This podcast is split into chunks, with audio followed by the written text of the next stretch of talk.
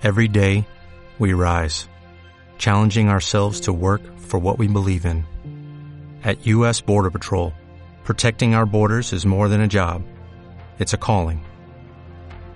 Agents answer the call, working together to keep our country and communities safe. If you are ready for a new mission, join U.S. Border Patrol and go beyond. Learn more at cbp.gov/careers. Radioton 2019.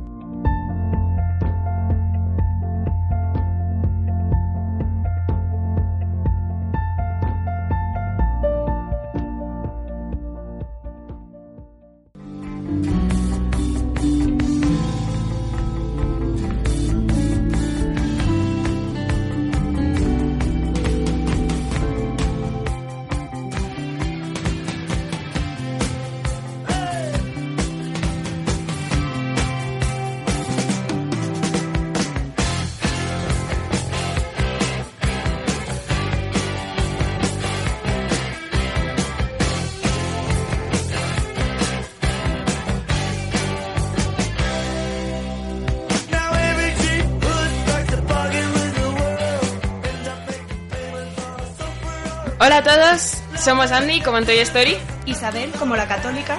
Enar como yo misma. Y Laura, que me incorporé tarde al grupo y no hemos tenido tiempo para escribir la broma.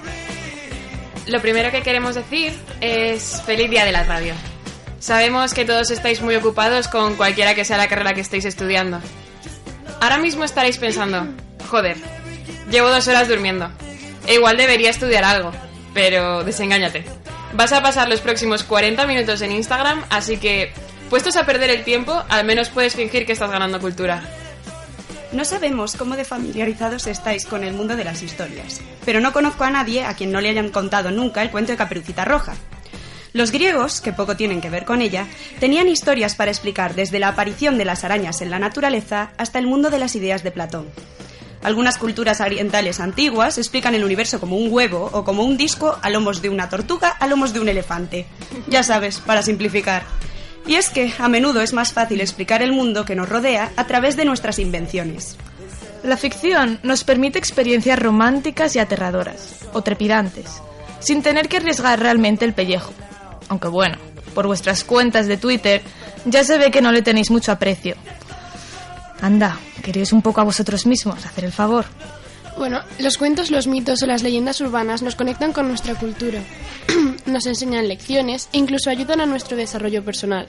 También estimulan nuestra imaginación. Siempre es más divertido un cuento personalizado que uno de serie. Pero como las editoriales no pueden publicar un cuento para cada niño, ahí entramos en juego cada uno de nosotros, con las pequeñas variaciones que introducimos en nuestras historias. Hoy queremos averiguar por qué conservamos lo que conservamos. Es decir, por qué Caperucita Roja, un personaje alemán, es mucho más conocido que Baba Yaga, un personaje ruso. ¿Por qué algunas historias sobreviven y se incorporan al imaginario popular y por qué otras se quedan en el camino? ¿Quieres decir que gana?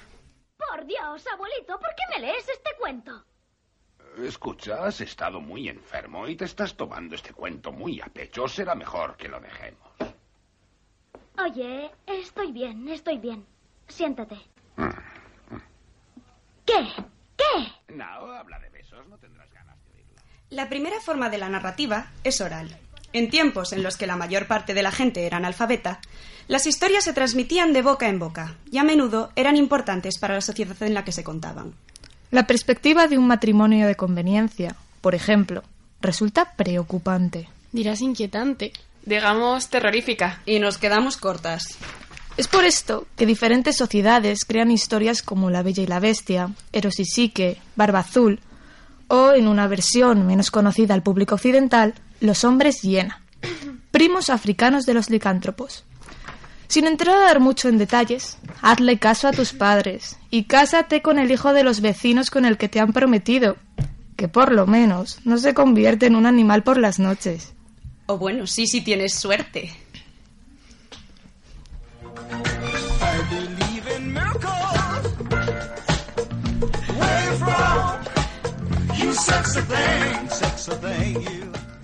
Señora Reina, por favor, compórtese. No sé usted, Warrington Guisanda. Bueno, Volviendo a lo de antes, la transmisión oral está en el nacimiento de la ficción, pero necesita algo en lo que apoyarse. Si alguna vez te has preguntado por qué la mayoría de cuentos que conoces son alemanes o franceses y no españoles, estás en la frecuencia adecuada. ¿A qué hora te alegras de no estar estudiando?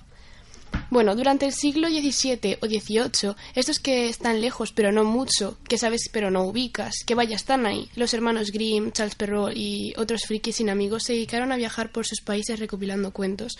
Mientras en España nos moríamos de hambre, y los frikis que tenían que haber estado haciendo lo mismo que estaban ocupados uniéndose al bando carlista. En fin, ya sabes, España nunca está lo que tiene que estar. Como resultado de esto, se vuelve más complicado que los cuentos españoles no desaparezcan al ser absorbidos por otros o gradualmente olvidados, en beneficio de sus rivales extranjeros para los que existen referentes escritos. Dicho así, puede parecer que el ciclo natural de una narrativa es nacer, escribirse y no morir. A menos que haya estado en la biblioteca de Alejandría.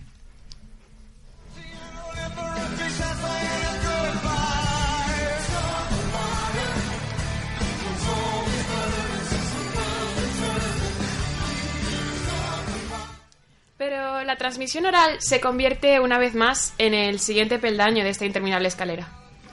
A pesar de que muchas historias no habrían sobrevivido si no se hubiesen escrito, perviven sobre todo gracias a su carácter oral.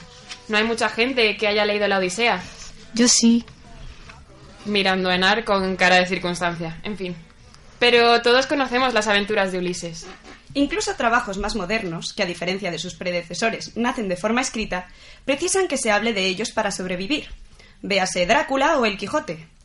Justo cuando estamos listos para declarar la muerte de la tradición oral, resulta que es tan imprescindible para nosotros que puede hacerle cara a las bibliotecas, la imprenta e incluso Internet como principal canal de transmisión. Mira tus últimas conversaciones de WhatsApp. ¿Cuánta gente ha enviado un audio en vez de escribir un mensaje que no llegaba a las dos líneas? ¡Elba!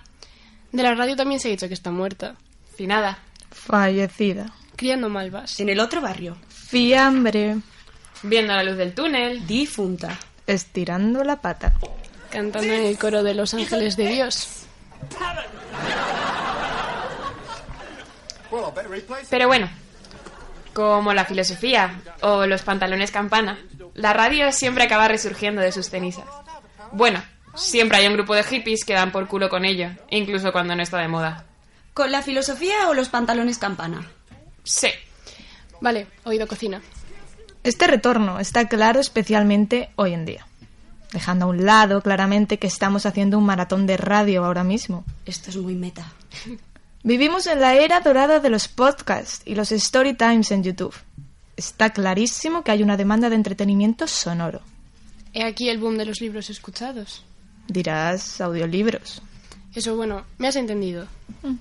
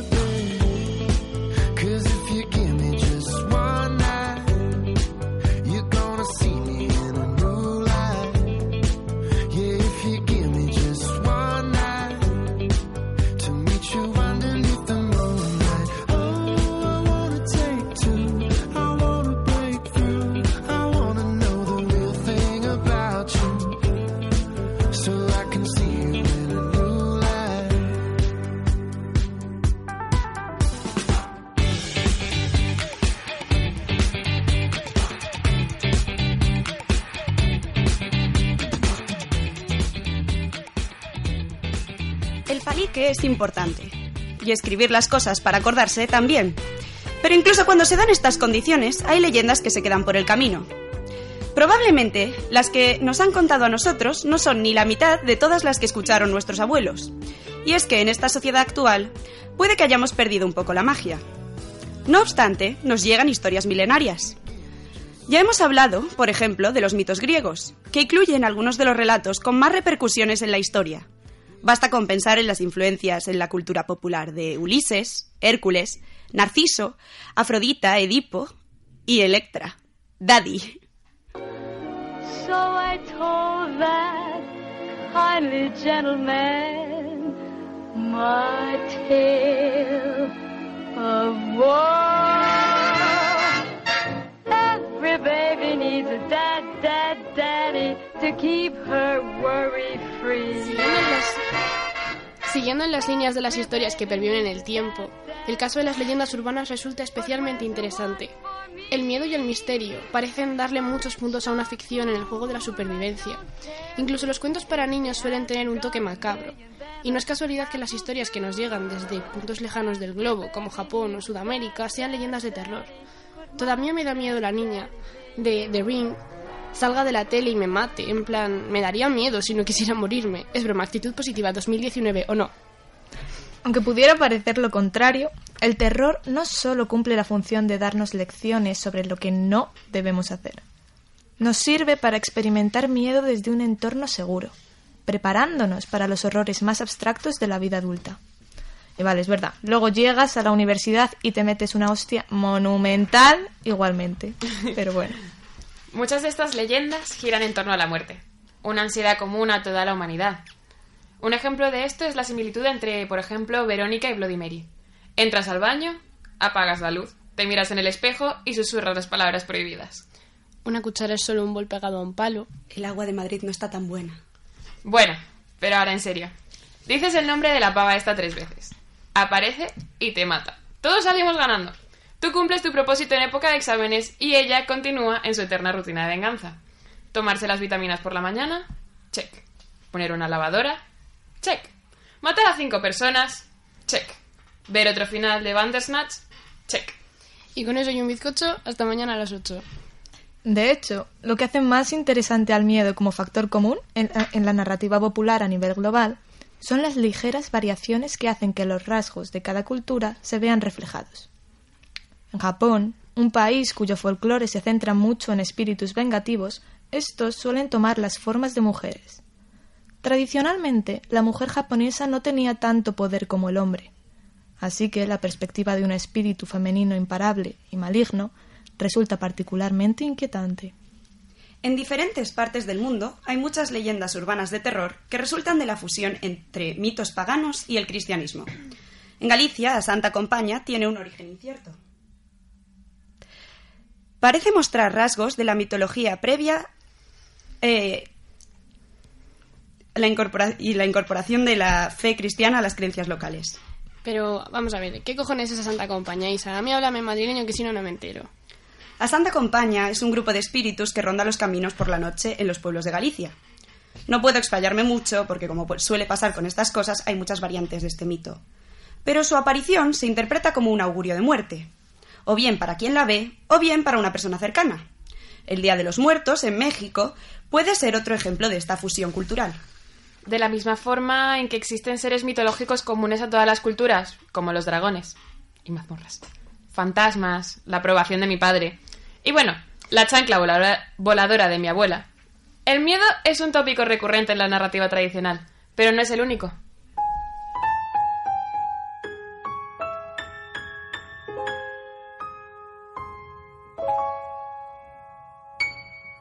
Led through the mist by the milk light of moon. All that was lost is revealed. Our long bygone burdens, mere echoes of the spring. But where have we come? And where shall we end?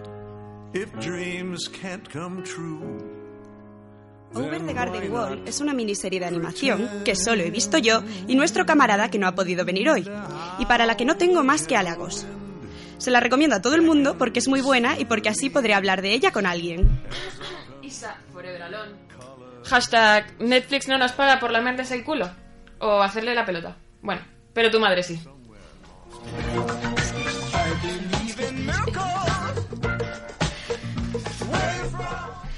Que no es de Netflix, que es de Cartoon Network. Nunca me escucháis. Oye, Isa, perdón, de verdad, te lo prometo, que quería preguntarte que de qué va la serie, que es que te dije que iba a verla, pero lo siento, es que no lo hice al final. Over the Garden Wall sigue a dos hermanos, Weird y Greg, que están perdidos en un bosque de fantasía buscando a una bruja con la ayuda de un pájaro que habla. En sus aventuras, los niños se encuentran con toda clase de personajes extraños y son perseguidos por una misteriosa bestia. Las influencias de los cuentos de hadas. ¡Buah! ¿Sabéis de qué deberíamos estar hablando en vez de esto? De la hada madrina de Shrek. Me encanta cuando me hacéis caso. Lo sé. Como estaba diciendo, las influencias de los cuentos de hadas se ven ya en la propia sinopsis de la serie. Esto es precisamente lo que hace que sea un buen punto de partida para identificar los rasgos imprescindibles de la narrativa popular. Ya hemos mencionado la importancia del miedo o del misterio, que en este caso está presente no solo en el escenario en que se desarrolla la serie, sino también en la figura amenazante de la bestia y otros habitantes del bosque. Otros elementos propios del estilo de fábula que encontramos aquí son las canciones, los animales personificados y los protagonistas infantiles enfrentados a una amenaza sobrenatural.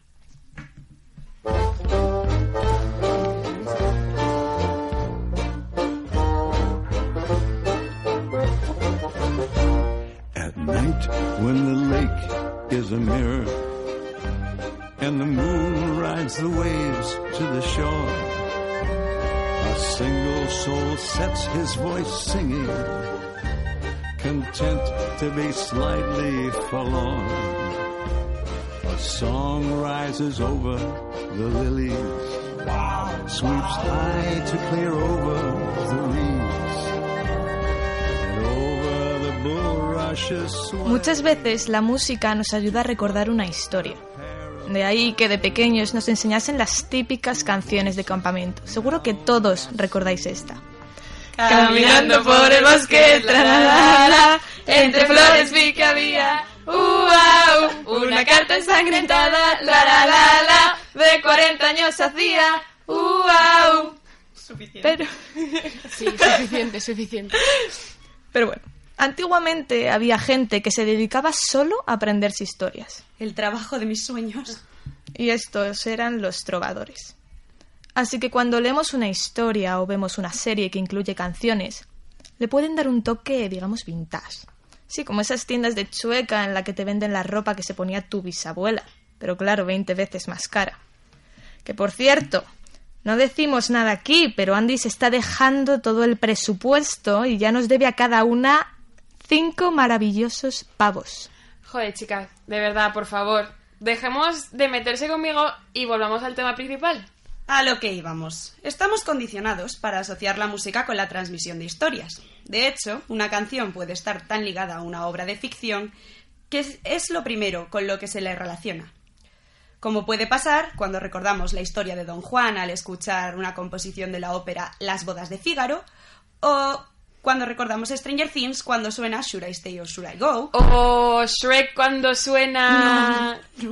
Somebody once told me the world is gonna roll me. I ain't the sharpest tool in the shed. She was looking kind of dumb with her finger and her thumb in the shape of an L on her forehead. Well, the years start coming and they don't stop coming. To the rules and I hit the ground running. Didn't make sense not to live for fun. Your brain gets smart, but your head gets dumb. Otro elemento muy recurrente es la transfiguración. Isa, en cristiano, por favor. I'm fucking crying. Isa, en cristiano he dicho. Lo que quiero decir es que estamos obsesionados con la idea de la transformación del cuerpo. Hashtag yo también quería ser una sirena cuando veía H2O.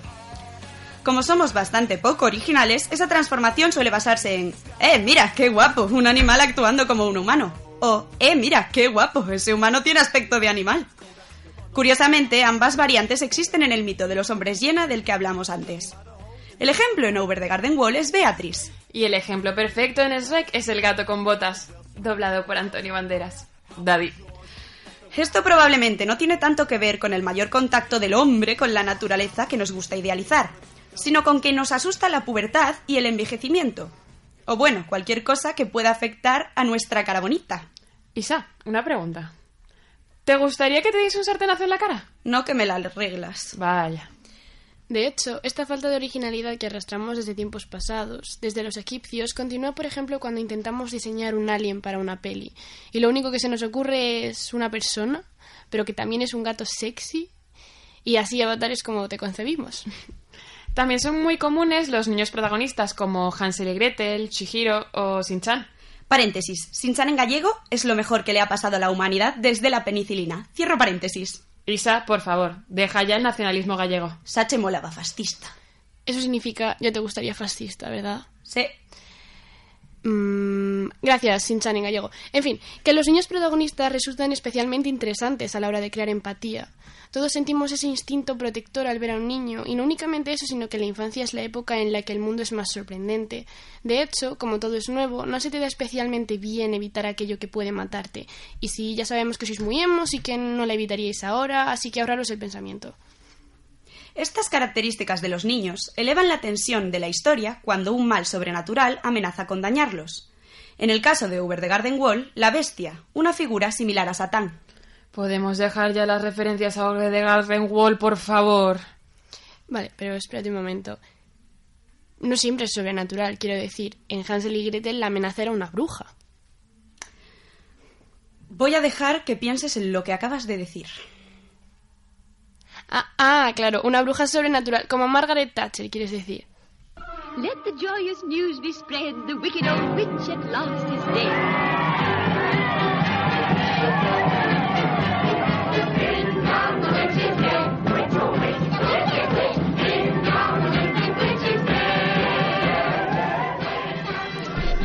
La verdad que está bien que lo hayáis aclarado, porque a ver, yo no quería decir nada por no interrumpir el programa, pero sinceramente yo tampoco lo había entendido.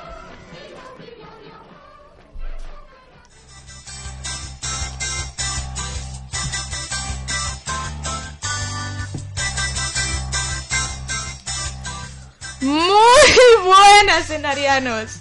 Me habréis echado de menos porque llevo un buen rato sin intervenir. Pero es que la verdad me aburría el tema una barbaridad. Yo no sé cómo lo estáis llevando vosotros, pero bueno. Así que, pues eso, he cogido un esqueje de naranjo para hacer un bonito bonsai. Si queréis ver cómo me ha quedado, visitad mi Instagram, arroba enarbolada UC3M. Repito para los despistadillos, arroba enarbolada UC3M. Hasta la próxima.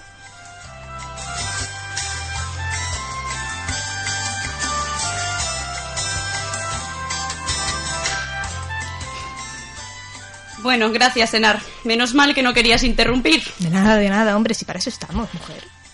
Por muy buena que sea Over the Garden Wall, que lo es, y por muchos elementos de los cuentos que recoja, su reducida base de fans va a dificultar su supervivencia en la conciencia colectiva en el futuro. Pero eso no quiere decir que no haya ejemplos modernos de historias con muchas papeletas de volverse inmortales. Y creo que estamos a punto de hablar de una que reconoces. ¿Aprender qué? ¿A qué hora acabamos? Eres un mago, Harry. ¿Ya soy qué? Un mago. Y uno de los buenos, sin duda, en cuanto entrenes un poco. No, ha cometido un error. Yo... Yo no puedo ser un, un mago. Yo solo soy Harry. Harry a secas.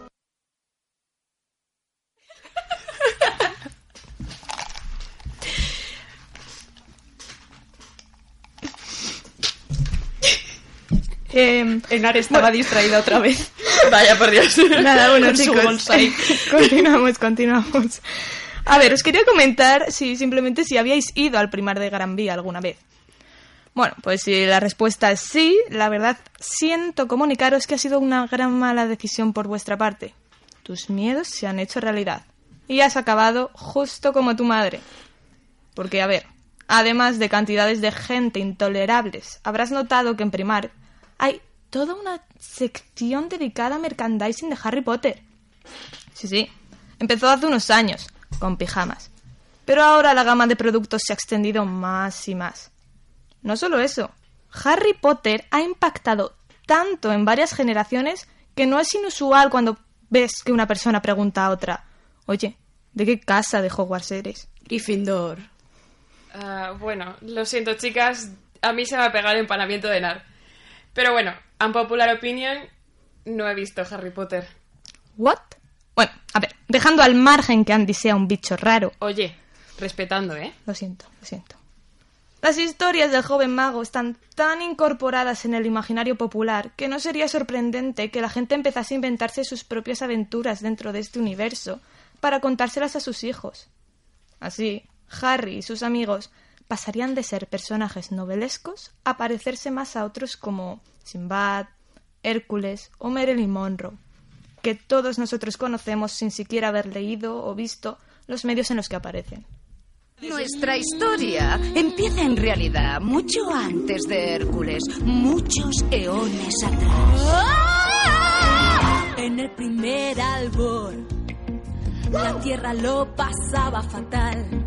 Titanes colosales la volvían infernal. ¿Dónde pondrás tus pies?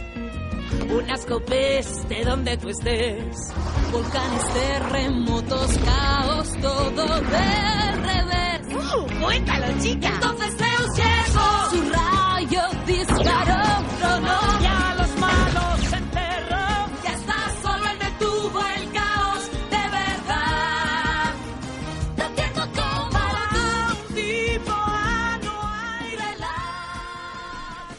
Bueno, chicos, vamos concluyendo, así que si te has dispersado como Nar, Te han distraído tus amigos haciéndote bullying como a Isa. Has llegado tarde al programa, como Laura. ¿Has estado pensando en el rec todo este tiempo como Andy? ¿Antonio Banderas? Daddy. O directamente has estado ausente como el camarada caído. No te preocupes, estamos a punto de recapitular. Oye, mira, si has estado eh, concentrado todo el rato, te aguantas. Que si has escuchado durante todo este tiempo, puedes escuchar unos minutos más. Derecho, mates o lo que tuvieras que estudiar ya es una causa perdida, así que espérate hasta que esto se acabe. Durante este programa os hemos hablado sobre el papel que juega la transmisión oral tanto para preservar una historia que originalmente era hablada, como para mantener viva una escrita a través del boca a boca. Hemos tratado uno de los elementos esenciales de las historias tradicionales, es decir, el miedo, que nos pica la curiosidad y en algunos casos mata al gato. ¡Ey! Buena esa. Vale. Y hemos descrito elementos comunes de muchas narrativas. Además, Isa ha hecho un gran spam de Over the Garden Wall, que ha sido inútil. Bueno, también hemos divagado sobre muchísimos temas, os hemos puesto muchos ejemplos que probablemente no hayáis entendido porque no sabemos cómo estructurar un texto. Mm, spoiler, las clases de TOE no sirven para nada.